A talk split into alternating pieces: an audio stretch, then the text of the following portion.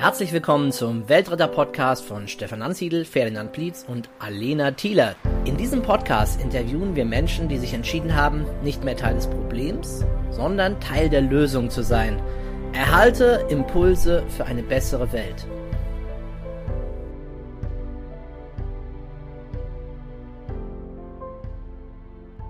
Herzlich willkommen zu einer neuen Folge des Weltretter-Podcasts. Diesmal mit Ferdinand Plietz. Letzte Woche habe ich an Michael Stolz interviewt zur Städtepartnerschaft zwischen Würzburg und Mwanza in Tansania. Herr Stolz ist der Vorsitzende des Vereins Mwanza e.V. Und wir haben ja dann schon das Thema angeschnitten, dass die Missionsärztliche Klinik in Würzburg mit der Deutschen Lepra- und Tuberkulosehilfe kooperiert. Und zwar bekämpfen die beiden Organisationen vor Ort die Verbreitung der Drogenkrankheit Schistosomiasis. Und darüber spreche ich heute mit Frau Jennifer Gabel von der Deutschen Lepra- und Tuberkulosehilfe. Herzlich willkommen im Weltretter Podcast, Frau Gabel. Ja, danke schön, dass ich hier sein darf. Frau Gabel, erzählen Sie doch mal ein bisschen über dieses Projekt. Ja, wie Sie gesagt haben, ist es ähm, ein Kooperationsprojekt mit dem Missionsärztlichen Institut allerdings äh, in Würzburg und der DHW, Deutsche Lepra- und Tuberkulosehilfe. Und ähm, gestartet hat die Arbeit 2016 ähm, in Mwanza. Tatsächlich war das das Jubiläum der Städtepartnerschaft, das 50-jährige zwischen mhm. Würzburg und Mwanza.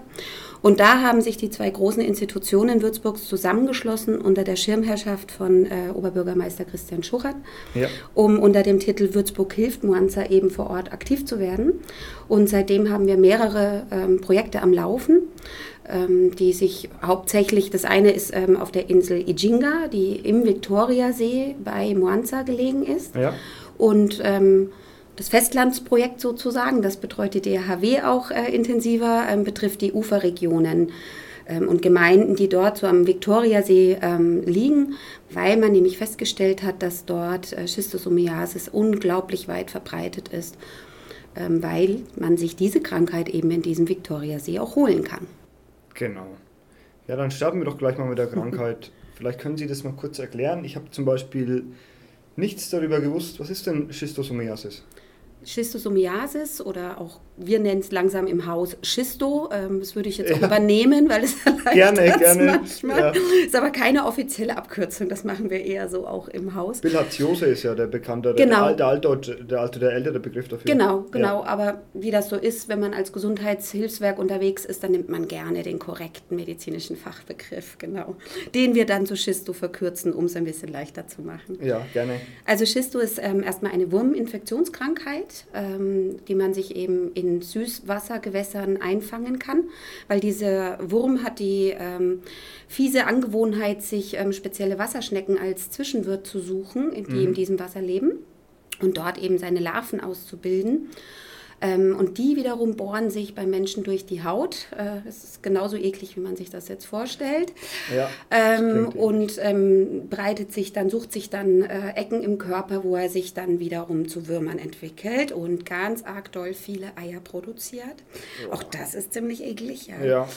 Ähm, und das äh, Dumme ist, dass äh, diese Eier äh, werden von den Menschen durch Urin und Kot ausgeschieden. Und jetzt befinden wir uns in einer Gegend auf der Welt, wo man jetzt nicht unbedingt die perfekte Toilette äh, ums Eck hat. Ähm, ja. Das heißt, die Menschen erleichtern sich eben auch häufig im See.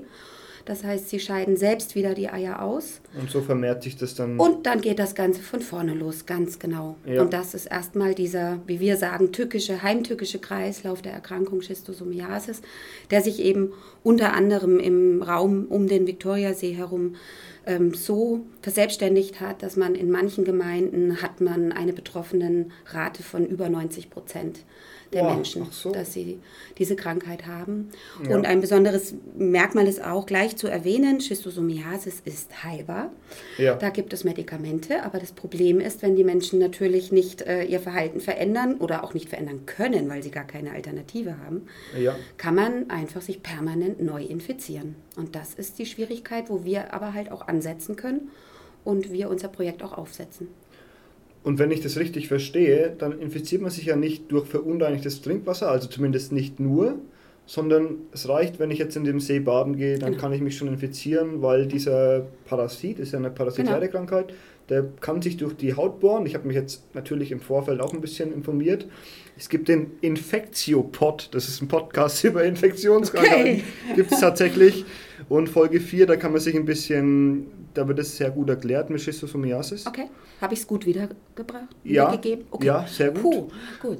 Und die fressen, die bohren sich eben teils unbemerkt durch die Haut Genau. und können dann bis zu 20 Jahre lang im menschlichen Körper überleben, diese Würmer. Und das heißt ja, also ich dachte erst, man nimmt diesen Wurm nur zu sich, wenn man was Verunreinigtes trinkt, aber letztendlich ist es ja ganz schwer irgendwie dem Einhalt zu gebieten, weil es ja reicht, wenn ich schon im See baden wenn ich es richtig sehe. Ja, ich meine, Seebaden klingt auch gerade so ein bisschen nach Freizeitvergnügen. Wir reden hier davon, dass die Menschen ihre Wäsche dort waschen, dass sie ähm, fischen gehen dort. Also das ist die Haupteinnahmequelle der Menschen Ja. in dieser Uferregion des Viktoriasees, ist Fischen. Ähm, und das reicht einfach, ja. Also ich besteige meinen Fischerkahn, ne? da geht man ein bisschen ins Wasser, steigt rein, dann hat man mal die Hand draußen beim. Wäschewaschen und ähm, auch nicht zu vergessen, ähm, die Kinder. Ähm, es gibt keine Infrastrukturen, wie wir das kennen, jetzt mit, mit Dusche oder sonst was, Badewanne. Ja. Die Kids, ähm, da ist es heiß, ja, die Kids gehen ins Wasser planschen. Haben sie mal versucht, ein Kind davon abzuhalten, in einen kühlen See zu springen, wenn es irgendwie 35 Grad hat. Also Mhm. ich glaube, alle Eltern ähm, wissen sofort, ja, wie soll man denn das verhindern? Ja? Ganz genau. Also das ist wirklich, ähm, der Viktoriasee bildet die Lebensgrundlage in ganz vielerlei Hinsicht für die Menschen dort und deswegen ist das auch nicht so einfach zu verhindern, dass sie da ins Wasser gehen. Ja, Aber es kann auch den Touristen treffen, der in den Viktoriasee springt. Genau. Sei mal erwähnt. Genau, ich war auch schon mal am Mekong und da Ah. ist es wohl so fast ausgerottet am Mekong in Südostasien. Das Delta ist in Vietnam. Mhm. Aber da gibt es das wohl auch, habe ich gehört, im Infektiopod. Ja, also 250 Millionen Menschen weltweit sind eben erkrankt an Schistosomiasis nach aktuellen Zahlen circa. Boah. Und es sterben jedes Jahr mehr als 280.000 Menschen an dieser Erkrankung. Aber man kann eben ein, also, äh, sagen, dass die Hauptverbreitungsgebiete sind einfach ähm, Afrika, also Länder in Afrika südlich der Sahara. Da sind zum Teil neun von zehn Menschen, die, also neun von zehn infizierten Menschen leben südlich der Sahara Ja. in afrikanischen Ländern. Ja, Um das mal so, auch die Verbreitung vielleicht mal einzuordnen. Also wir reden hier von einer der sogenannten vernachlässigten Tropenkrankheiten, Neglected Ja. Tropical Diseases, NTD sagt man da so, Mhm. Neudeutsch, Fachjargon. Und äh, die Besonderheit ist eben, das ist eine Krankheit, die unglaublich verbreitet ist, ja, aber hauptsächlich ärmere Menschen trifft und auch in ärmeren Ländern vorkommt und vernachlässigt deswegen, weil sie überhaupt nicht auf dem Schirm so global in der Aufmerksamkeit auftaucht. Und wo keine Aufmerksamkeit ist, das muss man sich bewusst machen, da fließt auch kein Geld hin. Und deswegen kann man ganz klar sagen, das ist eine sogenannte Armutskrankheit, die Menschen dann trifft, obwohl sie verhinderbar wäre, genau. wo Mhm. die Armut ist. Wie ist denn der Krankheitsverlauf? Also ähm, wie in den meisten vernachlässigten Tropenkrankheiten, Sie haben es auch gerade schon gesagt, bis zu 20 Jahre äh, wirbelt da so ein Wurmerreger in sich herum. Ja. Ähm, das hat immer auch natürlich was mit der Konstitution des Menschen zu tun. Also Ja, ähm, wie, wie sind seine Immunkräfte gerade? Ne? Also ich meine, das kennt man ja auch hier. Ähm, Ja. Gibt es ja auch Erkrankungen, ne? auch Wurmerkrankungen, die merkt der eine mehr, der andere weniger. Ähm, letzten Endes, also äh, kann es... Vor allem im Darm- und ähm, Harntrakt erstmal ähm, zu Beschwerden kommen. Ja, da muss man noch lange nicht die Verbindung zur Schistosomiasis herstellen, weil das Ja. können viele andere Erkrankungen auch. Zumal, wenn man es eh mit schlechteren Hygienebedingungen zu tun hat. Da gibt es ja auch eine Menge anderer Krankheiten, die sich in dem Bereich ansiedeln. Oder eben Stichwort Ernährung. Ja. Ja, auch eine Mangelernährung hat Auswirkungen auf den Verdauungstrakt des Menschen. Also das ist aber trotzdem ein Bereich, ähm, die Geschlechtsorgane. Also tatsächlich ähm, haben wir auch gerade erst war eine Studentin aus Würzburg für uns in Tansania, im Mwanza, um eine kleine Studie ähm, zum Thema, eigentlich eher zum Thema Stigmatisierung der Krankheit zu machen, weil wir wissen, Schistosomiasis ist sehr weit verbreitet. Wir wissen auch, dass eigentlich die Menschen auch wissen, dass es Schistosomiasis gibt, aber es gehen ganz wenig Menschen zum Arzt. Ja, Und neben dem, dass es keine Zugänge gibt, ist ein Punkt, den sie jetzt herausgefunden hat, die Kollegin, oder die Studierende, ist ja gar keine Kollegin, ähm, ist, ähm, dass, dass eben oft die Symptomatik im Geschlechtsbereich, so im Genitalbereich liegt. ja, Und dann ist das so schambehaftet, ne? Also gerade die Männer, Klar. die denken dann, oh ja, was ist mit meiner Potenz? Also, Klar, Ne? klar. Oder habe ich mir eine Geschlechtskrankheit eingefangen? und dann gehen die nicht zum Arzt. Ja, und deswegen ist das auch einer der zahlreichen Aspekte, die uns wirklich den Kampf gegen Schistosomiasis erschweren. Letzten Endes kann man ähm, sagen, Leber und Milz können geschädigt werden und ja, ähm, wird Schistosomiasis nicht behandelt, kann sie dauerhafte Schäden, chronische Beschwerden hervorrufen und sie kann zum Tod führen. Ja, also für mich klingt es so, als würde das sich da epidemisch ausbreiten, weil man ja auch kaum Möglichkeiten hat, sobald man mit der Victoria-See ist ja der größte oder zweitgrößte Süß Süßwassersee der Welt. Und da sind scheinbar ziemlich viele Erreger im Wasser vorzufinden und es hört sich für mich so an, als könnte man ja da ganz schwierig vermeiden, mit dem Erreger irgendwie in Kontakt zu kommen. Jein. würden wir glauben, dass man das nicht vermeiden kann, würden wir dort nicht tätig sein. Und unsere genau. Maßnahmen zeigen auch, dass es ist, hm, wie sagt man, so ein steter Tropfen und es ist ein bohrendicker Bretter aus verschiedenerlei Hinsicht, aber ähm, wir sind zuversichtlich, dass man das durchaus eindämmen kann, weil wie gesagt, es ist ja heilbar. Also es gibt ein Medikament. Ja. Und das ist ja schon mal das Wichtigste erstmal. Und was machen Sie vor Ort? Ja, also ich habe ja jetzt ganz viele Aspekte, haben wir beide ja jetzt schon benannt, was alles so äh, dieser Viktoriasee, diesen Kreislauf betrifft. Und ja. ähm, da kann man ja recht schnell ableiten, dass es darum geht, alternative Wasserquellen zu schaffen. Klar. Ähm, das heißt, ja, es werden Brunnen gebaut, ja, es werden Toiletten gebaut, ähm, es werden äh, Massenbehandlungen durchgeführt. Also ähm, das macht auch das nationale Gesundheitsprogramm in Tansania. Ähm, das bedeutet, das kann man sich hier gar nicht vorstellen, aber das wird äh, im Bereich dieser NTDs sehr oft gemacht, wenn man eine bes äh, besondere Quote quasi erreicht, eine Rate an Infektionen in einer Region, dann werden präventiv, also vorsorglich, ja. Ähm, in dem Fall zum Beispiel in der Schule, alle Kinder mit dem Medikament behandelt. Das ja. klingt jetzt erstmal clever, man muss aber sagen, das gibt Nebenwirkungen des Medikaments und wenn man das macht ohne Diagnose, heißt das auch, dass Menschen, in dem Fall auch Kinder, ein Medikament zu sich nehmen, das sie vielleicht gar nicht bräuchten und dann unter Folgen auch unter der Medikamentengabe leiden. Wenn man jetzt mal so ein bisschen hier die Impfdiskussion sich anschaut, kann man sich vorstellen, was das eigentlich bedeutet. Selbstverständlich.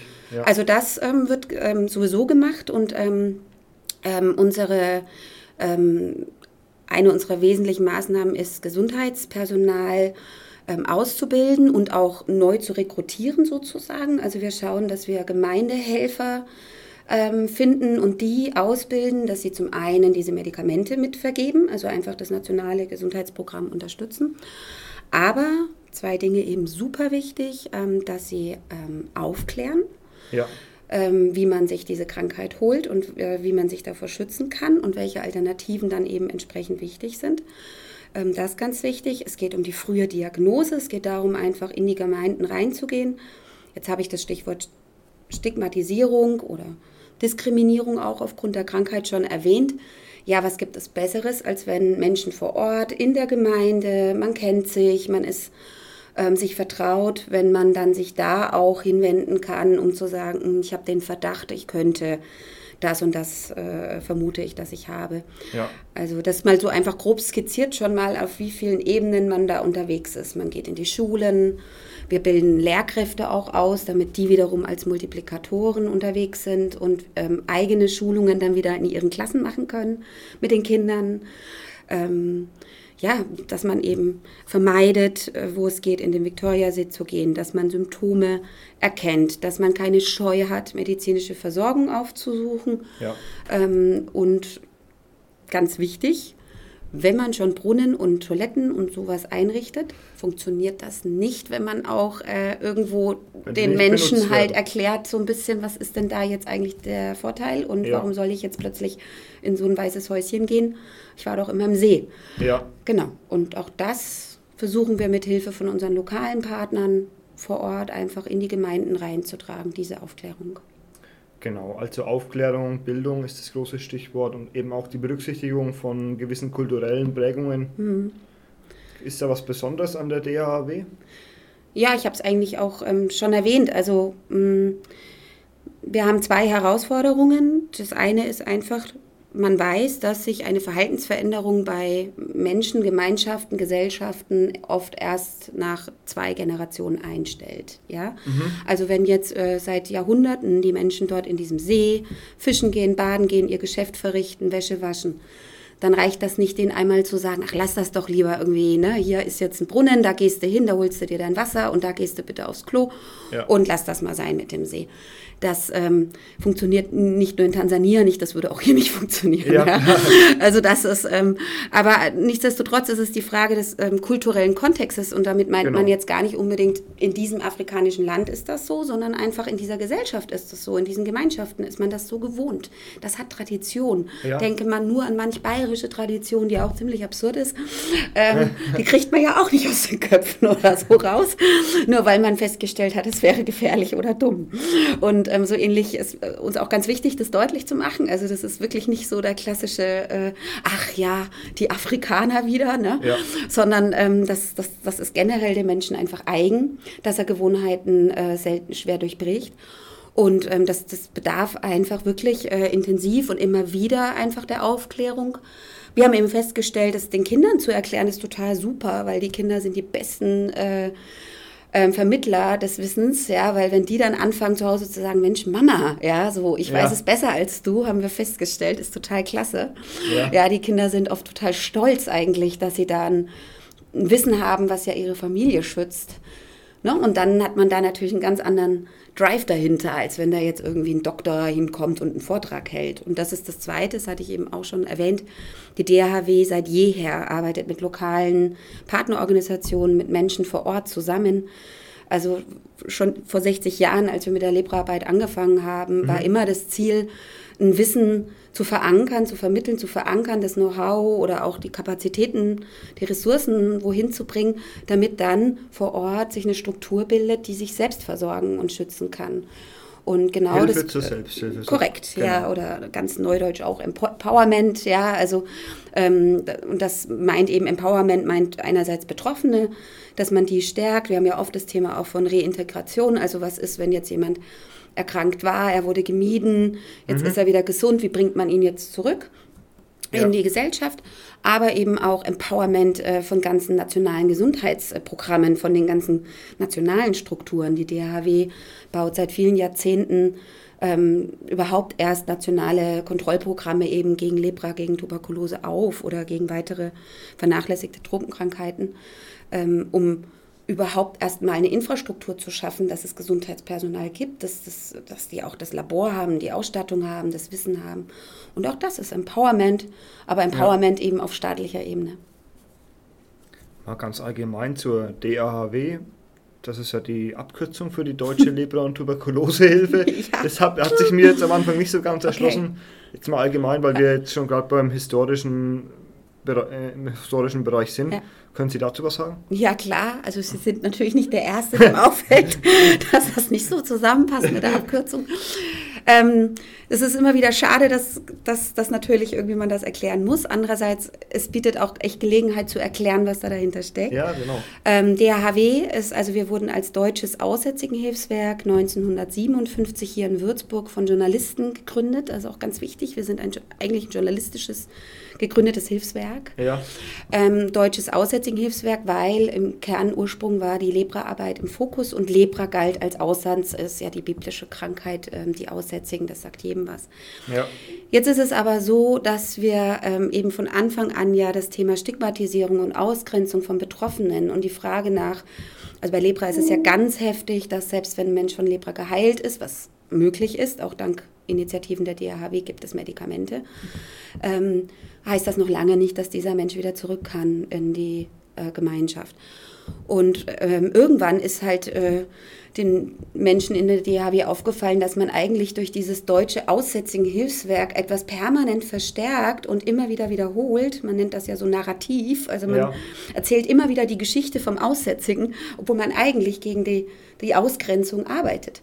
Genau, und es geht um die Hilfe. Ja, ganz genau, ja. ganz genau. Und ähm, gleichzeitig war es noch so, dass ähm, eben dank unserer Forschungsarbeit und ähm, auch unserer Projekte konnte Lepra in den meisten hochendemischen Ländern einge, ähm, ähm, reduziert werden. Und weil Lepra und Tuberkulose, die Erreger sind verwandt, hat man dann angefangen, sich äh, um Tuberkulose verstärkt zu kümmern. Das mhm. heißt, 2003 fiel der Hammer. Man sagte so, jetzt für mich manchmal ein bisschen, hm, ja, warum hat man dann nicht irgendwie dieses DHW weggelassen? Aber man muss wissen, zu dem Zeitpunkt, also 1957 gegründet, 2003 ähm, Namensänderung, DHW ist weltweit eingeführt. Also es gibt Länder, bekannt. ja, und auch vor allem auch in, also im Ausland. Also die DHW ist ähm, in Staaten Afrikas, wo wir seit 60 Jahren sind, in Staaten Asiens und Lateinamerikas. Wir sind äh, dort zum Großteil seit über 60 Jahren unterwegs, da ist die DHW einfach ein Begriff. Ja. Und das jetzt irgendwie wegzulassen und so, ne, ja. da sind wir jetzt wieder beim Marketing und ja, genau. äh, macht halt auch keinen Sinn. Aber ähm, der nächste Schritt eben ist jetzt, dass wir eben nun uns auch nicht mehr nur Lepra und Tuberkulose widmen, sondern eben noch vielen weiteren Krankheiten. Das heißt, ich. Schisto zum Beispiel? Schisto, Psoriasis, ähm, mhm. Chagas ist in Lateinamerika eine weit verbreitete ähm, NTD. Ähm, wir kümmern uns um lymphatische Filariose. Das nennt man, ähm, ich glaube, das ist nicht, dass ich jetzt verwechsel, das könnte diese Elefantenfuß oder war das Filariose? Entschuldigung, das ist wirklich, also mit diesen Namen, das muss ich auch noch üben. Ich, ich muss passen. ja, da, Sie können mir da jetzt nicht helfen. Ähm, Boruli Ulcer, das ist äh, ja. eine der Lepra sehr verwandte Krankheit, ist auch ähm, im Fokus unserer Arbeit.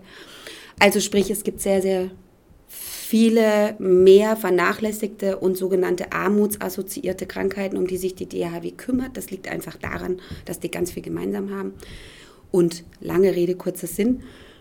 Ich denke mal, wir können damit rechnen, dass irgendwann in mittelfristiger Zukunft vielleicht auch unser Name nochmal überdacht wird, ja. um irgendwie nochmal auch die Veränderung unserer Organisation, die ja auch absolut positiv ist und großartig ist, dann münden zu lassen in einem eindeutigen Namen. Der große Plan. Weil Sie eben ganz allgemein das Hilfswerk gegen vernachlässigte Drogenkrankheiten sind. Kann man das so zusammenfassen? Das da es über 20, also aktuell benennt die WHO 20 vernachlässigte Tropenkrankheiten. Wir kümmern uns aktuell um sechs. Mhm. Wäre das jetzt vielleicht ein bisschen hochgegriffen? Ja. Aber ich will es mal anders sagen, auf diesem Themenfeld vernachlässigte Tropenkrankheiten passiert gerade ganz viel und zwar auch in Würzburg und zwar dank der DHW und des Missionsärztlichen Instituts. Ja. Diese beiden Institutionen haben jetzt erst im Mai ähm, den Grundstein gelegt für ein neues deutsches Zentrum zum über sektorübergreifenden Kampf gegen vernachlässigte Tropenkrankheiten. Ja. Furchtbar noch schrecklicherer Name. Die Abkürzung ist DZVT. Damit kann man arbeiten. Ja, genau. Da war sogar der Bundesentwicklungshilfeminister hier vor Ort in dem Toskana-Saal der Residenz und mh, mm, da vereinen wir acht große Institutionen aus Bildung, Forschung, äh, Implementierung hier in Würzburg. Also es ist ein Riesending. Es gibt ja auch schon dieses ähm, Tropeninstitut, das ist dann da auch mit. Das dabei. gehört zum Missionsärztlichen Institut eben ja. mit dazu, genau. Also da sitzt wahnsinnig viel Know-how, warum auch immer sitzt hier in Würzburg zu dem Thema. Ja. Und das Ziel ist tatsächlich, ähm, also das, was Sie jetzt gerade ansprachen, dass die DHW sich so zum, zum deutschen Hilfswerk für vernachlässigte Tropenkrankheiten entwickelt geht eigentlich eher darum, dass das nicht ein Hilfswerk, sondern es braucht für diese Krankheiten braucht es Partner aus den verschiedensten Bereichen. Also wie man ja schon an Schistosomiasis sieht, ja, da geht es um Medizin, aber da geht es auch um wir nennen das WASH, also Water, also Wasserhygiene, Sanitär. Ja. Ähm, also da geht es wirklich darum, wir bräuchten so eine WVV, ähm, ne, so einen städtischen Wasserversorger in, in Moanza. Ja. Ähm, wir brauchen Forschung, wir brauchen angewandte Wissenschaft. Ähm, wie, wie, wie findet man eigentlich die Betroffenen? Man braucht so das Stichwort Geomapping. Also da ist die FH mit am, am, am Start. Sehr umfangreich. Es ist ja. total spannend, ja, ja, muss man wirklich sagen. Es ist unglaublich viel Know-how auch hier in Würzburg. Ich bin selber ganz beeindruckt. Und da liegt die Zukunft, weil NTDs sind gerade das eines der größten Gesundheitsprobleme weltweit. Ja, über eine Milliarde Menschen sind von NTDs weltweit betroffen. Ja, und ähm, diese globale Herausforderung gilt es zu lösen. Und da hilft dieses Klein-Klein nicht mehr. Also, dass jeder so ein bisschen vor sich hin wurschtelt da in der NGO-Szene, ja. sondern da brauchen wir wirklich ähm, sektorübergreifende Konzepte. Ja, ich habe auch so manchmal den Eindruck, dass NGOs oder allgemein alles, was mit sozialen und mit nachhaltigen Themen zu tun hat, ich komme ja selber aus dem Bio-Bereich, dass man da manchmal ein bisschen, also man stellt sich immer so dar, als ähm, wollte man sich gegenseitig helfen, aber dann arbeitet man trotzdem manchmal so gegeneinander. Also so ist es, Ich weiß nicht, ist es Naja. auch Ihr Eindruck? Jetzt sind Sie ein Unternehmen, wir sind eine spendenfinanzierte äh, Organisation und das Stichwort, denke ich, ist halt leider Wettbewerb. Ja. Ähm, und da können wir uns auch nicht rausnehmen. Es gibt so viele Hilfswerke, die sich um einen immer mehr sinkenden äh, Spenderkreis äh, schlagen, tun wir uns nicht. Ja. Aber es ist einfach so, die Spendenbereitschaft sinkt und sinkt und sinkt und sinkt. Ähm, die DHW baut, also das ist unglaublich, es gibt Spenderinnen und Spender, die seit 60 Jahren der DHW Beiträge in vierstelligen Bereich Jahr für Jahr zur Verfügung stellen, Ja. die komplett neudeutsch committed, ja, also sich total verbunden fühlen mit unserer Arbeit. Ähm, aber man muss ehrlich sagen, klingt jetzt hart, die werden älter, also äh, wir verlieren Ja. sie zunehmend. Ja. Und es ist schwer, ähm, jemanden zu finden, der sich in dieser Weise mit uns verbindet. Wir kennen alle inzwischen ja, keine Ahnung, da gibt es die Facebook-Spendenaufruf oder man hat Tagesthemen geschaut und sieht Der 5 Euro. SMS, ne? Spenden Sie jetzt Aktionen Deutschland hilft. Das Ja. ist natürlich toll, aber ja, das ist was völlig anderes, wenn ich irgendwie so klein, klein Spenden irgendwie mal kriege, mal nicht. Oder ob ich halt diese total, wirklich absolut verbundenen Unterstützer ähm, Mit habe. denen man auch rechnen kann. Ganz genau, Ja. ja. weil dann kann ich auch Projekte planen. Unsere Projekte sind in der Regel auf drei Jahre angesetzt. Ja. Ähm, ja, das will dann auch, und es sind dann auch Finanzbeträge im Hunderttausender bis Millionenbereich. Ja. Das, ähm, ja, wie, ne, ich meine, Sie sind Unternehmer, Sie äh, können sich bestimmt gut vorstellen. Wenn das fehlt, Ne? ist, ist, wird es eng. Genau. Ja. Und ähm, in, dem, in dem Spannungsfeld, Sie haben vollkommen recht. Einerseits, also bin auch ich eine Idealistin oder ich sag mal auch, ich glaube, bin mir sicher, dass alle, die so in der ähm, Zivilgesellschaft, sage ich mal, unterwegs sind Ja. und versuchen einfach Probleme zu lösen, global, grenzüberschreitend, ähm, wissen alle, dass man sich vernetzen sollte und gemeinsam an einem Strang zieht. Absolut. Aber wir Absolut. brauchen halt auch alle letzten Endes den Euro, der uns halt unsere Arbeit ermöglicht. Ja. Ja. Und in dem Spannungsverhältnis befinden sich alle. Also so geht's. Ähm, Ja.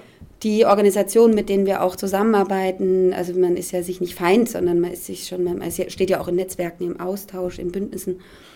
Aber natürlich trotzdem, trotzdem am Ende ähm, ist halt die Frage, wo landet denn der Spenden-Euro? Genau. Sie haben gesagt, die Spendenbereitschaft sinkt. Mhm. Haben Sie dazu eine Zahl? Also ähm, ga- ganz allgemein gesprochen? eine zu große Zahl. also die DHW hat erst vor kurzem tatsächlich auch mal Geld in die Hand genommen. Das ist blöd, sollte man, äh, will man ja immer nicht. Man will ja, dass alle Spendengelder 100 Prozent ins Projekt das gehen. ist leider nicht möglich. Ja. Ja, genau. Ähm, aber so wie auch jedes Unternehmen trotzdem ja irgendwie Equipment braucht, ähm, müssen wir auch, brauchen wir auch Equipment und das kann mitunter auch sein, Datenlage, Informationen.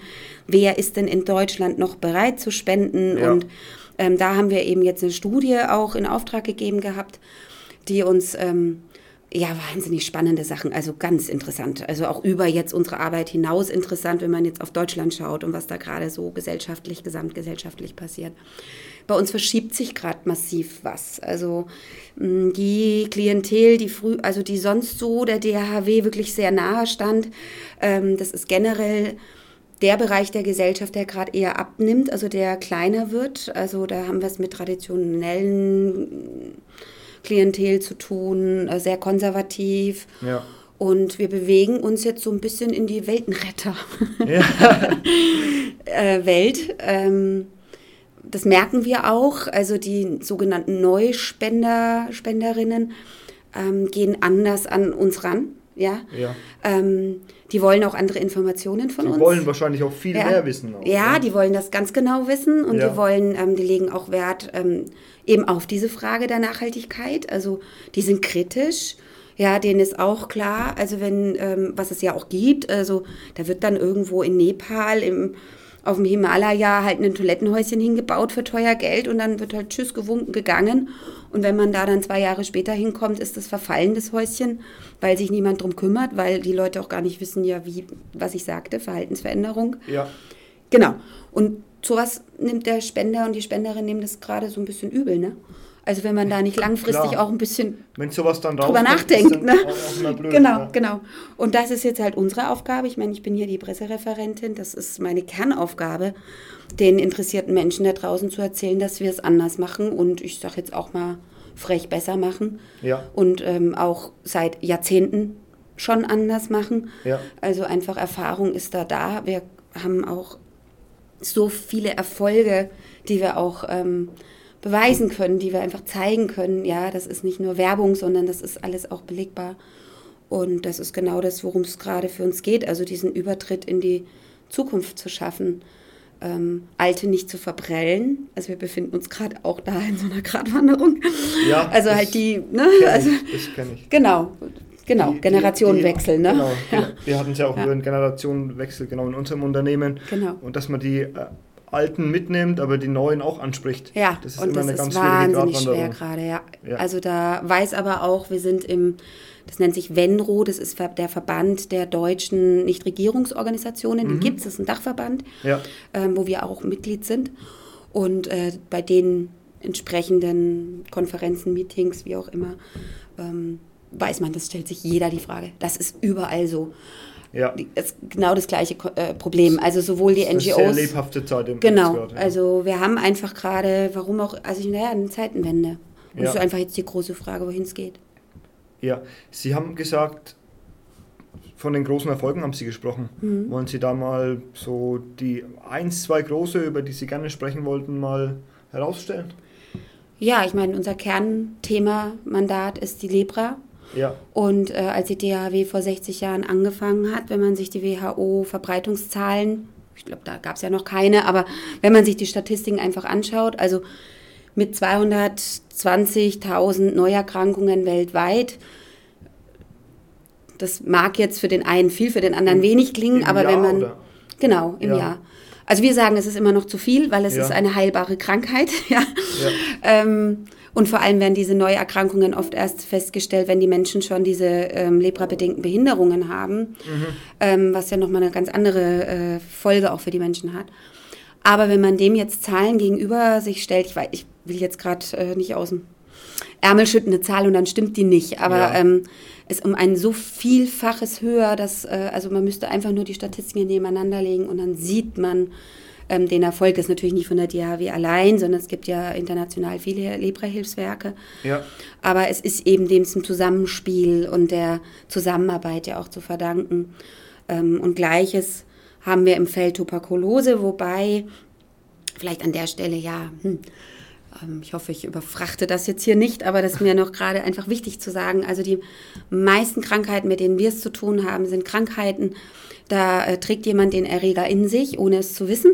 Genau. Bei Tuberkulose ist ja sehr verbreitet, glaube ich. Dass der Jeder dritte Mensch. Jeder dritte Mensch auf der Welt, glaube ich. Ganz ja. genau. Boah, ja. Ja gut, aber jetzt äh, bildet nicht jeder eine Tuberkulose aus und Ja. jetzt kommt der wesentliche Faktor, wieder auch Immunsystem. Das heißt, wir haben es mit Stress, die Frage nach Stress, nach Ernährungssituation, nach Armut, ja, Hygienebedingungen, ja, wie lebt jemand, ja, wenn irgendwie zehn Leute in einem Zweiraum wohnen müssen. Das Ja. ist Stress, ja, und dann bricht, bricht, bricht diese Krankheit aus. Und wir haben gerade ja einen Anstieg von Tuberkulosefällen auch in Deutschland. Ähm, und es ist mir ganz wichtig an der Stelle mal zu sagen, ja, genau, es stimmt, geflüchtete Menschen bringen Tuberkulose. Aber nicht, weil der Geflüchtete per se äh, mehr, also häufiger Tuberkulose in sich trägt, sondern weil er in einer derart Ausnahmesituation leben muss, Verstehe, dass ja. seine Gesundheit einfach, also er wird doppelt bestraft und dann bricht auch noch die TB aus. Ja. Ja. Und das ähm, ist mir ganz wichtig an der Stelle, ähm, diesen Zusammenhang mal anzusprechen. Ja, also es geht einfach um Menschen, denen es eh schon eher tendenziell ziemlich dreckig geht. Ja. Die Menschen, die wir betreuen, die in unseren Projekten äh, begünstigt werden, die nennen wir die vulnerabelsten äh, Personengruppen, die verletzlichsten Personengruppen. Das sind die Menschen, die eh schon krank sind, die Behinderungen haben, die alt sind, schwanger, Kinder. Es geht um die Menschen, die am ehesten dann auch nicht die Resilienz haben, Ja. ähm, um sich gegen eine Krankheit ähm, zu wehren, ja, dass das Immunsystem funktioniert. Und also das jetzt auch persönlich ausgedrückt, ähm, ich finde, also jede Gesellschaft muss sich daran messen, wie sie mit den schwächsten Mitgliedern umgeht. Und ähm, genau so ist es auch unsere Aufgabe, diesen Menschen ähm, besondere Aufmerksamkeit zukommen zu lassen. Jetzt haben wir ein bisschen Ja. den Faden vielleicht verloren, aber Nee, ich hoffe, es ist trotzdem noch äh, äh, zumindest logisch aufgebaut. Doch, das ist echt die. Argumentationskette, ja, die steht, ja, genau. Ja, Und ich finde es auch echt spannend, deswegen die Frage, wenn man jetzt die DHW oder kon konkretes Projekt gegen die Verbreitung von Schistosomiasis unterstützen möchte, mhm. wo wende ich mich dann hin? dhw.de mhm. ist mal der einfachste Weg. Da gibt es den Button Online-Spenden. Ja. Ähm, und dann müssen Sie sich entscheiden, ähm, liebe Hörerinnen und Hörer, weil dann gibt es die Möglichkeit, uns einmal was zu spenden oder einen Art Dauerauftrag anzulegen. Und ich ähm, nenne es mal beim Namen. Ja. Ähm, ja, im Grunde genommen ist es vielleicht dann fast besser zu sagen, okay, ich spende der DHW jeden Monat 5 Euro und dann wissen wir, ach guck, übers Jahr haben wir 12 mal 5 Euro, ja. als einmalig uns 12 mal 5 Euro zu spenden. Also selbst ja. das ist die Frage. Ja? Ähm, letzten Endes muss es jeder wissen. Ähm, letzten Endes ist es auf jeden Fall so, dass jeder Euro zählt.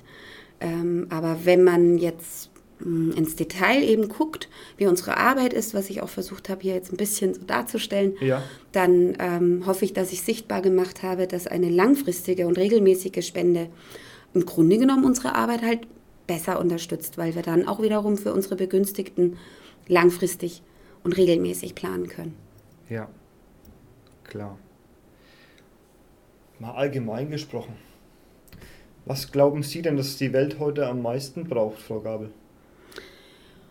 Also ganz persönlich, äh, aber ich glaube, das würde die DHW mittragen, spreche ich mal von Gerechtigkeit. Also wir brauchen eine globale Betrachtung von Gerechtigkeit, sozialer Gerechtigkeit. Mhm. Ähm, und letzten Endes, wie in so vielen Bereichen, ob das jetzt die Klimaschutzziele sind im Pariser Abkommen oder ob das die SDGs, also die nachhaltigen Entwicklungsziele sind, die ähm, ja jetzt auch, glaube ich, schon Halbzeit sind, also bis 2030 30 gelten, glaube, ähm, wo sich ja auch die Weltgemeinschaft ähm, ähm, geeinigt hat und verpflichtet hat auf 17 ähm, Ziele zur nachhaltigen Entwicklung mhm. Ähm, unserer globalen ähm, Situation letzten Endes. Da ist noch sehr viel ja. Anstrengung gefragt. Korrekt. Ja. und als drittes an der Stelle erwähnt auch die Menschenrechte, ja. die es gibt. Ja, es gibt formulierte Rechte auf Gesundheit, auf Unversehrtheit, auf Schutz, auf medizinische Versorgung. Und das ist ähm, generell so unsere Fragestellung. Es ist eigentlich, das Wissen ist da, das Commitment ist in weiten Teilen da, ja. aber die Umsetzung auf politischer Ebene.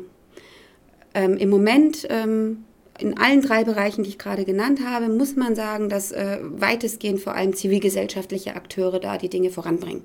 Ja. Also ganz konkret jetzt sehr viel näher vielleicht gerade ist das Thema Klimaschutz. Ne? Und ähm, Fridays for Future. Fridays for Future, ähm, Extension Rebellion möchte ich da auch mal nennen, ja, als äh, auch eine Bewegung, die da andere Wege nochmal geht, ähm, weil aus womöglich auch aus einem gewissen Frust heraus, es ist doch alles längst bekannt, es ist alles längst benannt und trotzdem kann sich die globale Weltgemeinschaft irgendwie nicht durchringen ähm, da weiterzukommen. Im Gegenteil, man muss sagen, dass im Moment sich ja nach und nach auch viele wichtige staatliche Akteure verabschieden. Ja, ja also es gibt einfach ähm, Staatsregierungen, die gerade sagen, das interessiert uns jetzt nicht mehr, ähm, was da so global vielleicht dran ist. Äh, wir gucken auf unseres. Und das ist ähm, ja, also in all diesen Bereichen, also auch Gesundheit ist ein Klimathema und ähm, Klima wiederum ist auch ein. Mm. Gesundheit ist ein Klimathema? Es findet jetzt Ende Oktober der Weltgesundheitsgipfel in Berlin statt zum elften Mal. Jetzt ja. unter der Schirm, also schon Schirmherrin war schon immer Frau, also schon lange Frau Bundeskanzlerin Merkel, aber jetzt auch äh, WHO-Direktor ähm, ist der Schirmherr und das wird das Thema haben Klimawandel und Gesundheit auf diesem Weltgesundheitsgipfel. Das ist die mhm. wichtigste und größte Veranstaltung zu diesem Thema globale Gesundheit. Und ähm, wie ich schon sagte, die Menschen, die von diesen vernachlässigten Tropenkrankheiten betroffen sind, gehören in der Regel zu den ärmsten Bevölkerungsschichten und gleichzeitig weiß man inzwischen auch, dass die Auswirkungen des Klimawandels zuerst die ärmsten Bevölkerungsschichten in der Welt treffen werden.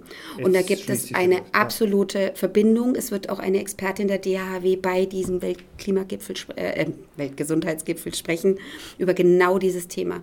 Wie hängen denn eigentlich die Frage nach, äh, was sind die größten gesundheitlichen Probleme weltweit, diese Tropenkrankheiten, die vernachlässigt sind und ähm, war, also wie, was braucht es, um nachhaltig da eine Veränderung zu erreichen? Und da kommen wir um auch Maßnahmen im Klimaschutz, im ähm, ja, auch da wieder soziale Gerechtigkeit. Ja, ähm, wie, wie kümmere ich mich darum, dass Menschen Zugänge bekommen und zu ihrem Recht kommen? Das ist alles ganz eng verstrickt. Also das gehört alles ganz eng zusammen. Ja, und vor dem Interview habe ich Ihnen auch erzählt, ich dachte erst, das meinen Sie vielleicht, dass sich ja durch den Klimawandel auch viele Krankheiten oder Erreger, die sonst nur in den Tropen vorkamen, mhm. auch mittlerweile auch globalisieren. Ja, ja. Also, ja, das ist, äh, ja, oh Gott, das darf ich glaube ich gar nicht laut sagen, aber so ein bisschen ähm, kann man ja verfolgen, dass wenn es vor der eigenen Haustüre passiert, ja. Dann wird man vielleicht mal eher aktiv und fordert was entweder von der Politik oder die Politik macht was für seine, äh, für die Bürgerinnen und Bürger. Und äh, ja, genau, ähm, manche Krankheiten, die im Moment ganz weit weg anderen Menschen tagtäglich einfach viel Leid verursachen, werden womöglich Einzug halten auch in unsere Hemisphären. Kommen erstmal in Einzelfällen. Globalen Norden, ja, ja. also ähm, in Einzelfällen und ja, und wenn sie aber erstmal da sind, ähm, Ansteckungsgeschichten, Verbreitungsgeschichten, ja. Dann, dann ähm, setzt vielleicht das Bewusstsein schneller ein. Ja. Will ich jetzt wirklich sagen, also um Gottes Willen, ich wünsche das niemanden, ja, Nein, und ich wünsche uns nicht. das allen nicht, das muss ich an der Stelle ganz deutlich machen, aber um ehrlich zu sein, wenn man eben jetzt für ein Hilfswerk arbeitet, das seit 60 Jahren aktiv ist, wo im Grunde genommen ich lese Dokumente, wo Kolleginnen und Kollegen aus früheren Jahrzehnten da schon geschrieben haben, was es für ganzheitliche Ansätze braucht. Und wenn man das dann jetzt liest, ja, als hier jetzt aufgeklärter Mensch äh, mit den ganzen Themen, die gerade auch in den Medien sind, dann muss man sich schon fragen, warum das alles so verzögert und verschleppt wird. Und ja, da spricht auch manchmal ein bisschen Frust heraus, aber dann gucke ich in unsere Projekte und ich sehe, was wir erreichen und dann bin ich wieder optimistisch. Ja. Und dann ähm, macht man einfach auch weiter. Ich denke, das ähm, haben alle Weltenretter gemeinsam, dass man sich halt auch nicht unterkriegen lässt und im Zweifelsfall auf das schaut, was geschafft ist und ähm, die positive Seite schaut, um einfach Energie zu bekommen zum Weitermachen. Vielen Dank. Das ist jetzt eine gute Überleitung, um Ihnen nochmal die Möglichkeit zu geben, den Zuhörern etwas zu sagen. Ja, also vieles von dem, was ich erzählt habe, war, glaube ich, auch ein bisschen Botschaft im Allgemeinen. Bisschen, ja, definitiv. Ja, wie gesagt, also für ein Hilfswerk zu arbeiten, das sich um Menschen kümmert, die vor allem aufgrund ihrer ärmlichen Lebenssituation unter echt schrecklichen, grausamen Krankheiten leiden müssen, die sogar eigentlich heilbar sind. Ähm, ja, da wird man ein bisschen ähm, zum Botschafter, zur Botschafterin, weil man einfach ähm, das so ein bisschen sich als Anwältin versteht, auch für diese Menschen und einfach ähm, den Leuten, denen es ähm, so gesehen besser geht, ja, also das heißt nicht, dass nicht hier auch Menschen ähm, Not erleiden, aber man möchte ihnen wirklich zurufen, hey, schau mal, du kannst mit wenigen Euro, kannst du echt tolle Projekte unterstützen, die richtig, richtig wirksam sind. Also wo einfach wirklich Menschenleben wird da, werden da gerettet, Kinder ähm, bekommen einfach eine Chance auf eine Zukunft. Und es sind Dinge, die für uns so selbstverständlich sind, die wir überhaupt nicht mehr hinterfragen, ja, die einfach da sind, ja. äh, denen es denen halt mangelt. Und es ist nicht so, dass man da Zehntausende von Euro für braucht. Also so ein Brunnen, den zu bohren und zu installieren, da sehen wir eher im niedrigstelligen Tausenderbereich. Mhm. Und das ähm, einfach mal sich zu vergegenwärtigen und ganz vielleicht zu sagen, ich gehe mal auf dhw.de, ich gucke mal genauer hin, was denn dieses äh, frühere deutsche Aussätzigenhilfswerk und jetzt Lepra- und Tuberkulosehilfe macht. Und ja, vielleicht können wir Sie ein bisschen von uns überzeugen, von unserer Arbeit und Sie haben Lust, uns vielleicht ein paar Euro zur Verfügung zu stellen. Vielen Dank, Frau Gabel. Danke für das Gespräch. Sehr gerne, ich habe zu danken. Das war eine Folge des Weltretter Podcasts. Möchtest auch du Teil der Lösung werden? Dann geh auf www.welt-retter.org und mach mit.